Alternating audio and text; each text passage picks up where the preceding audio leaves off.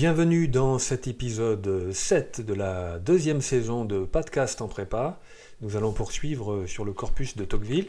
Alors après bien des aléas, cet épisode est le premier en période de confinement. Vous imaginez bien que cette période exceptionnelle euh, dit quelque chose euh, de la démocratie et notre thème de l'année nous permet euh, d'éclairer ce qui se passe, mais je reporte cela, cette discussion, à un autre épisode euh, que j'espère j'aurai le temps de faire, sachant finalement que lorsqu'en début de saison j'avais souligné la, pertinence, l'acuité de ce thème, je ne pensais pas que la planète entière allait euh, en montrer la valeur. Alors il est temps d'aborder le cœur de la démonstration de Tocqueville dans cette partie 4, son objectif est extrêmement clair, il veut nous alerter sur un danger au cœur de la démocratie moderne telle qu'il l'observe euh, aux États-Unis, et on peut lire cela à la fin du chapitre premier. Euh, l'égalité, donc à l'œuvre dans les règnes et les siècles démocratiques, l'égalité produit en effet deux tendances. L'une mène directement les hommes à l'indépendance et peut les pousser tout à coup jusqu'à l'anarchie, L'autre les conduit par un chemin plus long, plus secret, mais plus sûr, vers la servitude. En fait, il met en garde contre un danger qui n'est pas celui que l'on voit habituellement, parce que nous sommes aveuglés par l'indépendance qui est cette caractéristique nouvelle des peuples démocratiques. Il évoque ici les esprits timides qui s'effraient de cette indépendance, au fond, on peut y mettre euh, une critique envers euh, Platon, euh, qui avait justement décrit la démocratie, vous vous rappelez, comme un lieu de perdition, de destruction de tout ordre, donc d'anarchie. Et ça n'est pas le danger principal, parce que cette indépendance, étrangement, et ça va être l'objet de sa démonstration de nous expliquer pourquoi, cette indépendance n'est pas une protection immédiatement suffisante contre le vrai danger qui est la servitude. Autrement dit, il y aurait une tentation pour les citoyens démocratiques de s'aveugler, de se rassurer sur leur indépendance et euh, par cela ne pas voir le danger qui les guette, qui est de devenir en fait asservis. Et voilà pourquoi dans la suite il va euh, insister sur le danger du pouvoir central, nous allons le voir, parce que ce pouvoir central est la source de cet asservissement possible.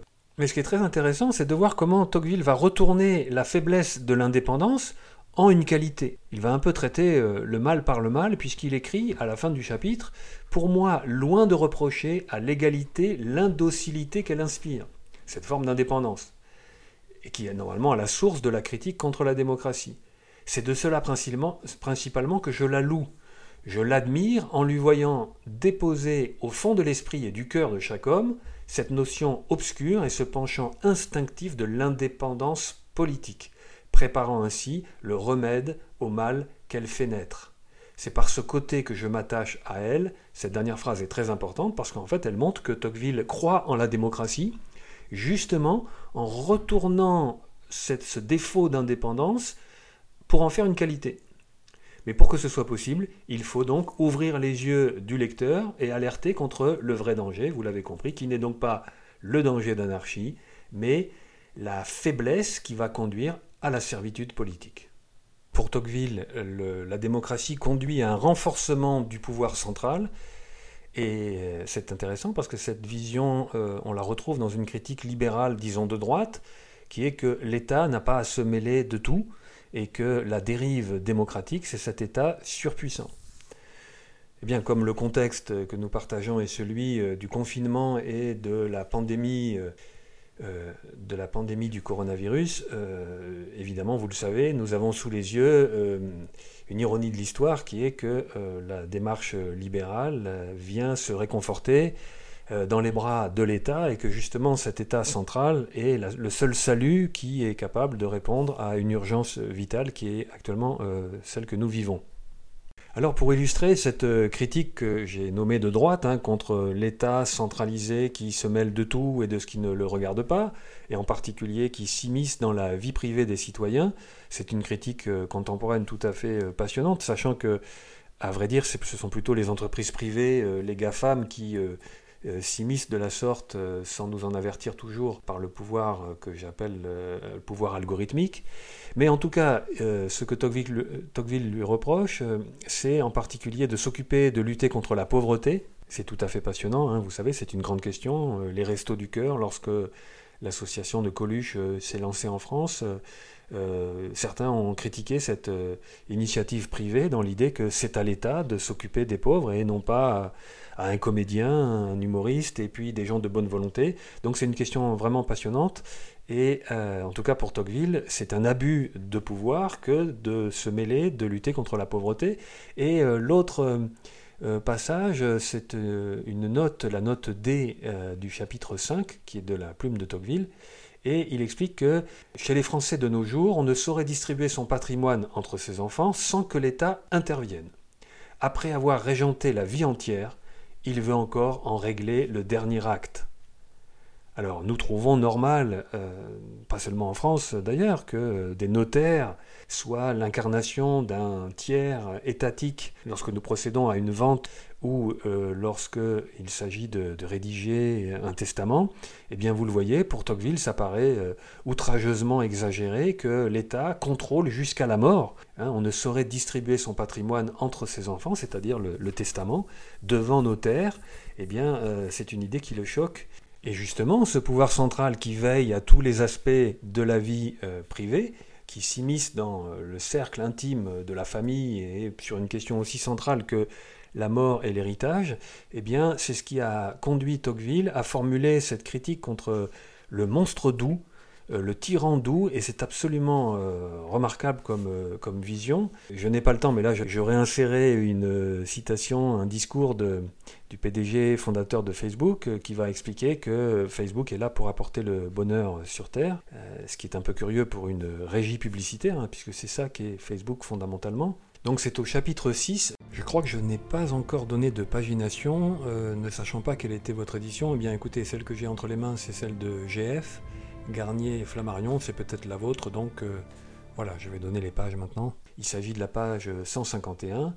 Donc, euh, vous le voyez, je ne crains pas qu'ils rencontrent dans leur chef des tyrans, mais plutôt des tuteurs.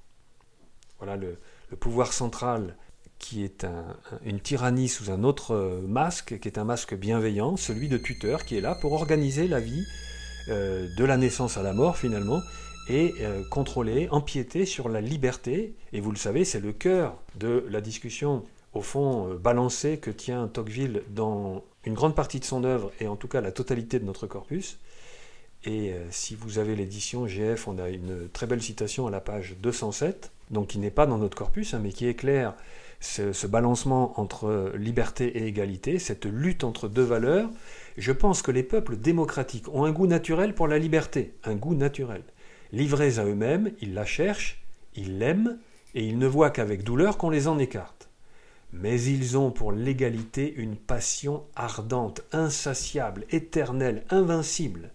Ils veulent l'égalité dans la liberté, et s'ils ne peuvent l'obtenir, ils la veulent encore dans l'esclavage. C'est que la passion pour l'égalité est supérieure en intensité à l'amour de la liberté, et cela lève le paradoxe, comment une démocratie moderne peut conduire à un asservissement, à la servitude, ce fameux danger contre lequel il nous met en garde, eh bien c'est parce que dans ces deux passions qui luttent dans le cœur du citoyen démocratique moderne, c'est l'égalité qui s'impose. Or, il est possible d'être asservi quand on n'a suivi que l'égalité, on a oublié l'idéal complémentaire de la liberté.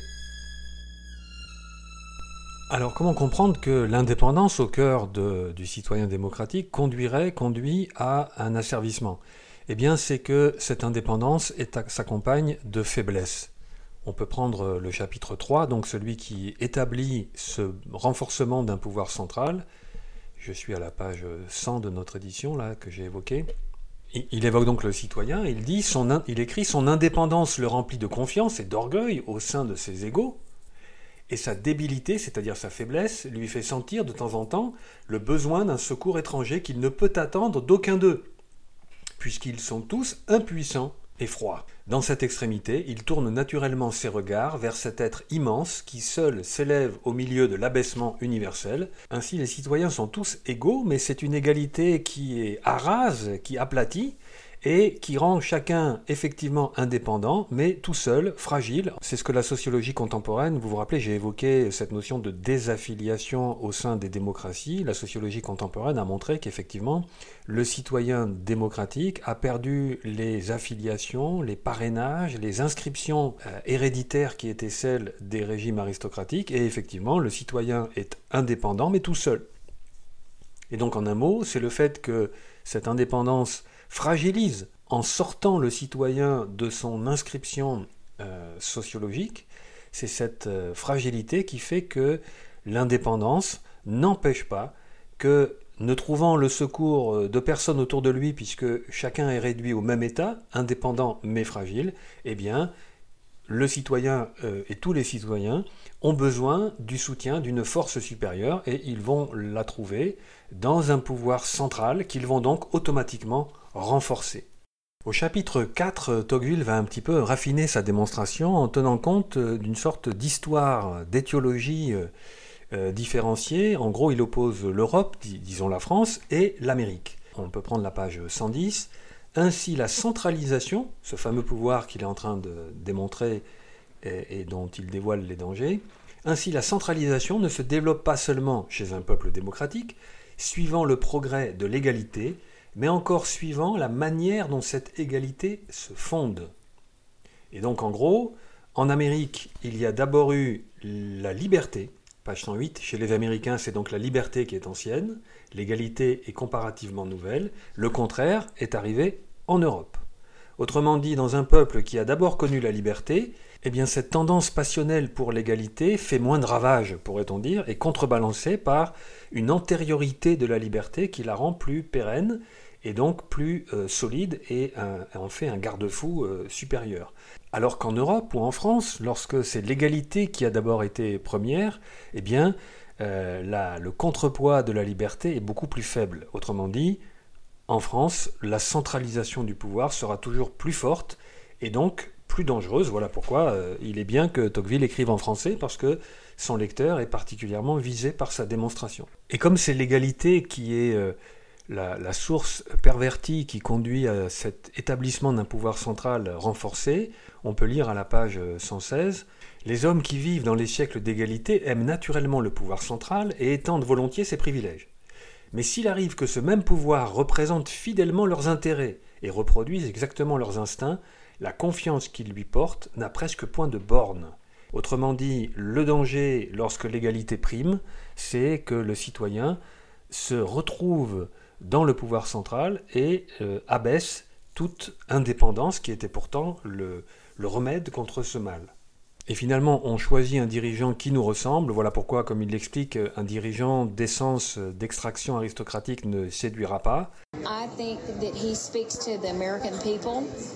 Je pense qu'il comprend les Américains, qu'il est proche des gens même s'il est très riche, parce qu'il ne s'excuse pas d'être riche. C'est une personne authentique. Et voilà pourquoi, euh, c'est encore la page 116, dans les sociétés démocratiques, la centralisation sera d'autant, toujours d'autant plus grande que le souverain sera moins aristocratique. Voilà la règle. Alors pour Tocqueville, vous l'avez compris, c'est un danger, mais on pourrait aussi renverser son analyse et soutenir que c'est justement la supériorité des siècles des sociétés démocratiques que de pouvoir agglomérer. Vous vous rappelez que c'était un des défis de la démocratie, euh, gouvernée par le peuple pour le peuple, mais qui est le peuple et comment savoir ce que veut le peuple? Eh bien finalement, la passion de l'égalité, si elle conduit à une forme de servitude en fabriquant un pouvoir central qui se renforce de plus en plus, on peut aussi retourner l'analyse et soutenir que Tocqueville nous montre que la démocratie est capable de produire un pouvoir centralisé, fort, dans lequel les citoyens se reconnaissent et qui assouvit en l'entretenant leur passion de l'égalité. Et ici, euh, je, songe à nouveau aux pays scandinaves, par exemple, à ce modèle de démocratie nordique. Et dans une lecture strictement libérale, l'acceptation dans les pays scandinaves donc d'un impôt très élevé, d'un modèle de société euh, homogène, est peut-être vue comme une reddition des libertés. Les Scandinaves auraient choisi donc l'égalité plutôt que la liberté dans ce modèle euh, tocquevillien. Et on leur opposera le modèle américain avec les, amendements euh, de la Constitution américaine, le deuxième amendement qui protège et euh, autorise la possession et le port d'armes. Et donc ça, c'est une liberté constitutionnelle. Et donc euh, chacun jugera si le port des armes est une liberté essentielle ou si un État fort qui interdit le port des armes est plus garant du développement social. Et en tout cas, il est bien certain qu'il vaut mieux être malade en Suède qu'aux États-Unis euh, d'Amérique. Voilà, vous maîtrisez maintenant l'essentiel de l'argumentation de Tocqueville dans cette partie 4 du tome 2 de, la démocratie en Amérique. Pourquoi c'est l'asservissement à un pouvoir central renforcé qui est la menace principale dans les siècles démocratiques et non pas l'anarchie telle qu'on le pense habituellement? Mais je me réserve toutefois un dernier épisode, vous verrez pourquoi, sur notre ami Tocqueville.